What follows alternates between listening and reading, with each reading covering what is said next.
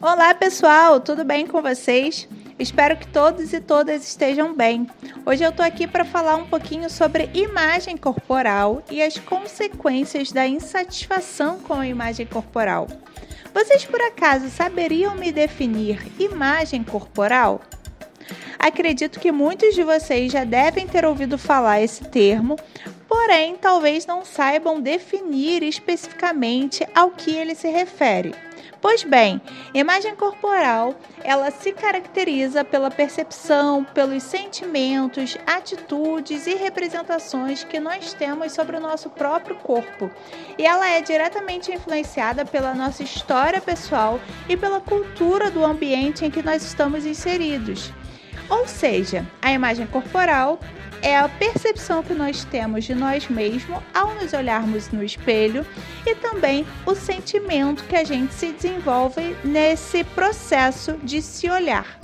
Podem ser sentimentos positivos, como por exemplo plenitude, alegria e satisfação, ou sentimentos negativos, como insatisfação e tristeza. Essa insatisfação com a imagem corporal, ela está diretamente relacionada a um padrão corporal estabelecido pela nossa sociedade. A gente observa que na nossa cultura, um determinado tipo de corpo, um determinado padrão estético é estabelecido. Muitas vezes esse padrão estético é inatingível, ele é irreal e mesmo assim as pessoas tentam atingir esse padrão. Isso está diretamente relacionado ao desenvolvimento de atitudes perigosas, como, por exemplo, transtornos alimentares e também a dependência de exercício. Dentre os transtornos alimentares mais conhecidos, nós temos a anorexia nervosa e a bulimia nervosa. E o que é a anorexia nervosa? A anorexia, ela é o medo excessivo em ganhar peso. Então a pessoa muitas vezes deixa de comer visando manter ou atingir um corpo excessivamente magro. E a pessoa não se importa se ela está magra e não se importa se ela está muito magra. Ela se preocupa de verdade com o ganho de peso.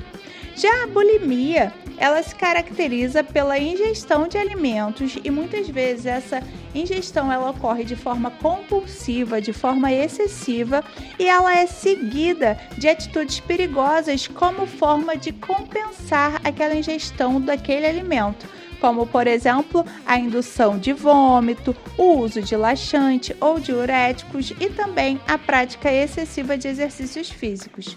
Além da anorexia e da bulimia, que são os transtornos alimentares mais famosos, nós temos também a ortorexia, que tem sido recentemente discutida, e a ortorexia ela está associada àquela mania, àquela necessidade de comer certo, ter uma alimentação dita saudável a todo tempo.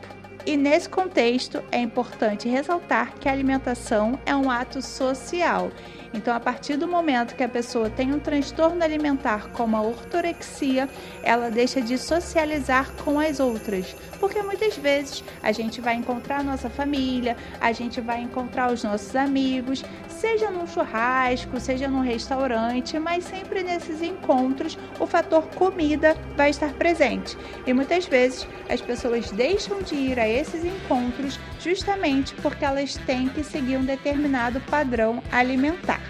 Além da ortorexia, nós temos também a vigorexia, que é aquela necessidade em ter um corpo hipertrofiado, um corpo musculoso, um corpo cada vez maior.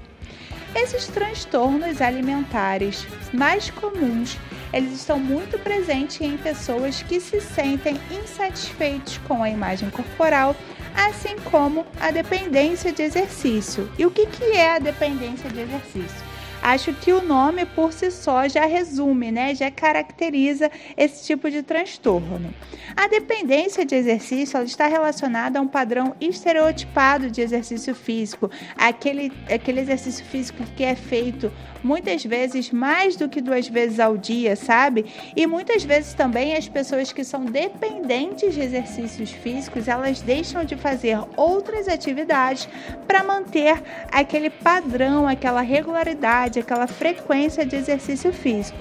Essas pessoas, elas têm um aumento da tolerância e a quantidade da frequência de exercício físico no decorrer dos anos, então ela não se importa e ela não percebe se ela está fazendo exercícios de uma forma excessiva e ela quer cada vez mais fazer exercícios de forma excessiva, e ela tem também sentimentos de abstinência, como por exemplo, mudança de humor, irritabilidade e ansiedade, caso ela por algum motivo não possa não possa praticar exercícios físicos. Então, de uma forma resumida, a dependência de exercício é a compulsão por exercício físico. E esses transtornos, eles estão presentes de forma prevalente entre adolescentes. E por que isso ocorre? Porque na adolescência a gente tem intensas modificações nos nossos padrões corporais associados à puberdade, associadas a alterações hormonais que ocorrem nesse momento. Então a gente observa, por exemplo, que no sexo feminino, durante a puberdade, há um excessivo ganho de massa de gordura em contrapartida, no sexo feminino, há uma redução desse percentual de gordura, né? Uma redução nessa massa de gordura corporal e ela está associada a um grande aumento na estatura. Então a gente observa que adolescentes do sexo masculino, nesse período da puberdade, muitas vezes são excessivamente magros.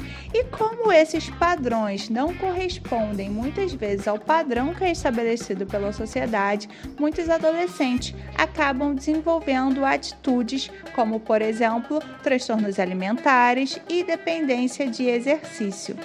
A imagem corporal, ela é estabelecida pela sociedade, né? Esse padrão estético supervalorizado é estabelecido pela sociedade, é estabelecido pela mídia.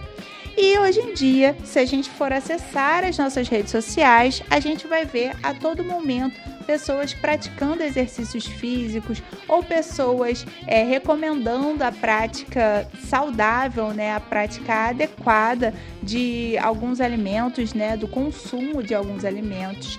E isso, de certa forma, é saudável, só que a gente vê isso em excesso nas redes sociais. E muitas vezes as pessoas, como elas não conseguem ter aquelas atitudes relacionadas à prática de exercício físico ou à prática alimentar, elas se sentem insatisfeitas.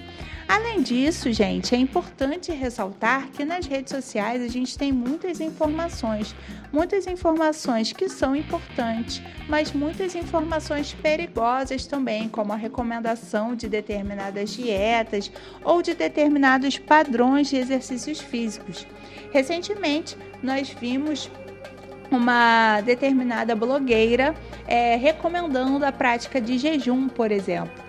Mas a prática do jejum, ela não deve ser feita de maneira individual. Quando ela vai ser feita, ela deve ser feita em parceria com um profissional da saúde, preferencialmente nutricionista ou médicos endocrinologistas, e esse jejum, ele não deve ser realizado de uma forma contínua. Nesse caso, essa blogueira ela estava recomendando a prática de jejum por sete dias contínuos. A gente observa que o jejum intermitente, ou seja, aquela prática de jejum que é intercalada com períodos de consumo alimentar, ela às vezes é uma recomendação para tratar determinados problemas de saúde, mas ela não é uma recomendação para todos. Então, essas informações que a gente encontra nas redes sociais, elas devem ser analisadas de forma crítica e elas devem ser evitadas, porque mais uma vez, nem tudo que está presente ali é para todo mundo. Então, a gente tem que ter responsabilidade com o que a gente posta, a gente tem que ter responsabilidade com o que a gente vê, beleza? E a gente tem que saber também evitar essas loucuras que estão presentes nas redes sociais. E durante esse período de pandemia de Covid-19, em que nós tivemos que ficar em casa, a gente acabou utilizando mais essas redes sociais, a gente começou a ter mais hábitos de videoconferências, de videochamadas, para a gente se manter próximo daquelas pessoas que a gente gosta, das pessoas que a gente ama, dos nossos familiares.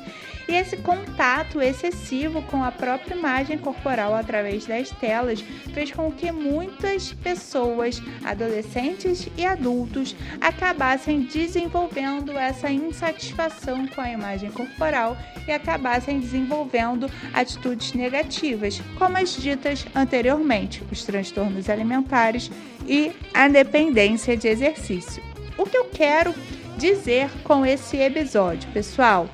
Eu quero dizer a vocês que a imagem corporal é a percepção que a gente tem no nosso corpo. Infelizmente, a maior parte da população brasileira se sente insatisfeito, independentemente da faixa etária em que a pessoa está inserida. A gente observa crianças já insatisfeitas com o próprio corpo, adolescentes, adultos e até idosos. Então, a gente tem que buscar modificar essa cultura de insatisfação com a imagem corporal na nossa sociedade e ter responsabilidade com atitudes que a gente observa nas redes sociais, beleza? Espero que vocês tenham gostado desse episódio.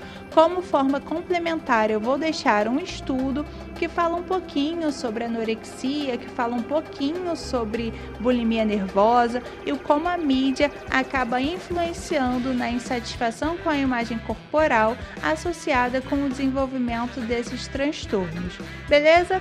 Qualquer dúvida que vocês tenham, vocês podem deixar os seus comentários que eu responderei logo que possível, tá bom? Até mais, pessoal. Tchau, tchau.